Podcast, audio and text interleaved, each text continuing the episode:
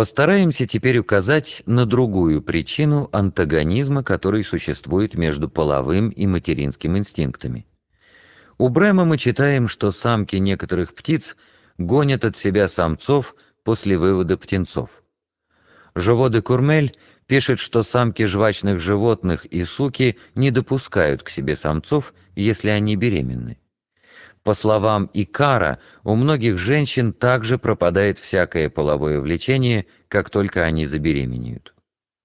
С другой стороны, половое возбуждение в период течки делает злыми тех самок, которые обыкновенно отличаются кротостью. Так, например, коровы и кошки отгоняют от себя в это время своих телят и котят, которых незадолго до этого ласкали. Однако, несмотря на этот антагонизм между половым и материнским инстинктами, последний в основании своем все-таки чувственного характера. Многие женщины во время кормления очень часто испытывают эротическое раздражение. Есть даже такие, утверждает Икар, которые соглашаются забеременеть только для того, чтобы испытывать удовольствие кормления грудью ребенка. Подобное раздражение – является, вероятно, следствием той связи, которая существует между ветвями симпатического нерва матки и грудных желез. Можно сказать с положительностью, что любовь женщины к мужчине не имеет в своем основании чувственной подкладки, а является известного рода связью, которая устанавливается обыкновенно между низшими и высшими существами. Доказательство этому мы находим в посланиях Элоизы, этой женщины, привязанность которой к своему возлюбленному доходила до экзальтации, граничившей с безумием. «Видит Бог», — пишет она в одном письме к нему, — «что я не искала в тебе ничего, кроме тебя самого. Такова была моя мечта. Я не думала ни о каких выгодах, и заботилась, ты это хорошо знаешь, об удовлетворении не своих желаний и страстей, а только твоих. Быть может, имя супруги более священно, но я находила более нежным имя любовницы и даже, не сердись на меня, наложницы и содержанки. Чем более я унижала себя для тебя, тем более я надеялась овладеть твоим сердцем. Если бы император предложил мне сделаться его супругой, я бы в тысячу раз скорее предпочла стать твоей любовницей, чем его женой и императрицей. В другом письме она следующим образом объясняет свой отказ выйти за него замуж. Это было бы недостойно и гадко, если бы одна женщина завладела тем, кто создан для всех.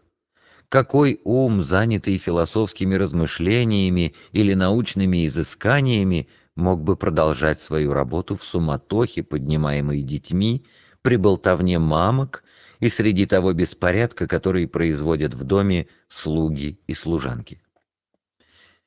Паоло Монтегатца рассказывает о капитане Стодмане, который был болен тяжелой болезнью и спасен благодаря заботливому уходу за ним молодой негритянки из Суринама. В награду за это он хотел жениться на ней и сделать ее свободной. Но она отказалась выйти за него замуж, говоря «Господин, я создана для рабства, и брак этот только повредит тебе в глазах твоих товарищей. Позволь мне лучше последовать за тобой в качестве рабыни и оставаться при тебе столько, сколько я заслужу этого своей любовью и привязанностью к тебе.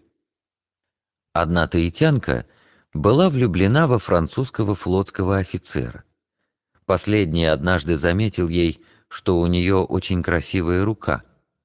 Тогда таитянка сказала, «Она тебе нравится? Отрежь ее и возьми с собой во Францию». Также Монтегатца приводит историю молодой кавской девушки, которая, увидя одного начальника танцующим, до того влюбилась, что, потеряв всякий стыд, отправилась к нему в Крааль, желая объясниться ему в любви. Чтобы отделаться от нее, этот вождь обратился к ее брату, который увел ее силой. Но немного спустя она вернулась к нему в Крааль. Ее жестоко наказали и вторично отправили домой. Но через неделю она опять явилась к любимому ею человеку и добивалась любви его с таким упорством, что брат ее просил взять ее себе в жены.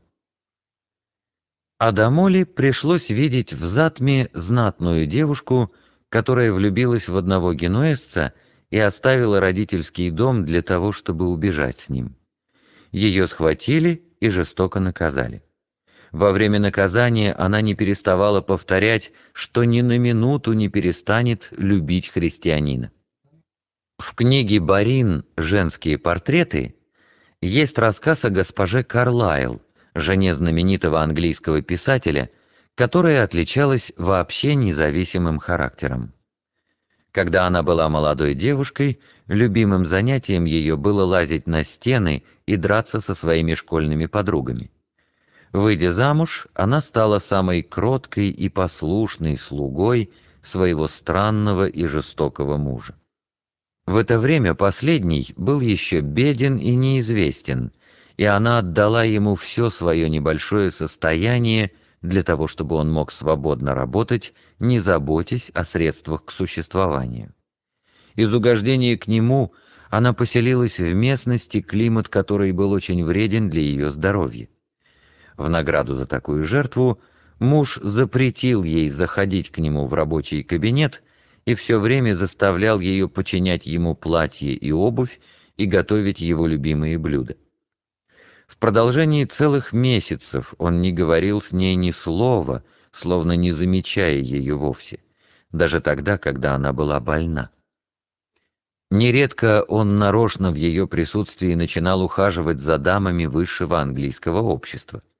Но никогда эта женщина не выразила своих страданий ни малейшей жалобой. «Прошу вас», — писала она ему, — «быть немного добрее и снисходительнее к вашей Гуда, ее насмешливое прозвище, потому что она вас очень любит и всегда готова исполнить ваше малейшее желание. Если вы ей прикажете, она полезет и на луну. Но если господин мой не найдет для меня ни одного слова, ни одного взгляда, то что же мне остается, кроме отчаяния? Я замкнусь в себе самой и сделаюсь несносной для всех. Сам Карлайл, мучимый угрызениями совести, говорил после смерти ее, что в годы лишений и неизвестности она была для него оплотом против его несчастий. У нее всегда находилось сказать мне что-нибудь приятное, сообщить какую-нибудь милую историйку на свой оригинальный манер. Никогда я не слышал от нее ни единого слова, которое могло бы опечалить меня или быть мне неприятным, даже в самые тяжелые, мрачные дни. Она скрывала от меня все грустное и неприятное, заботливо пряча это для себя одной.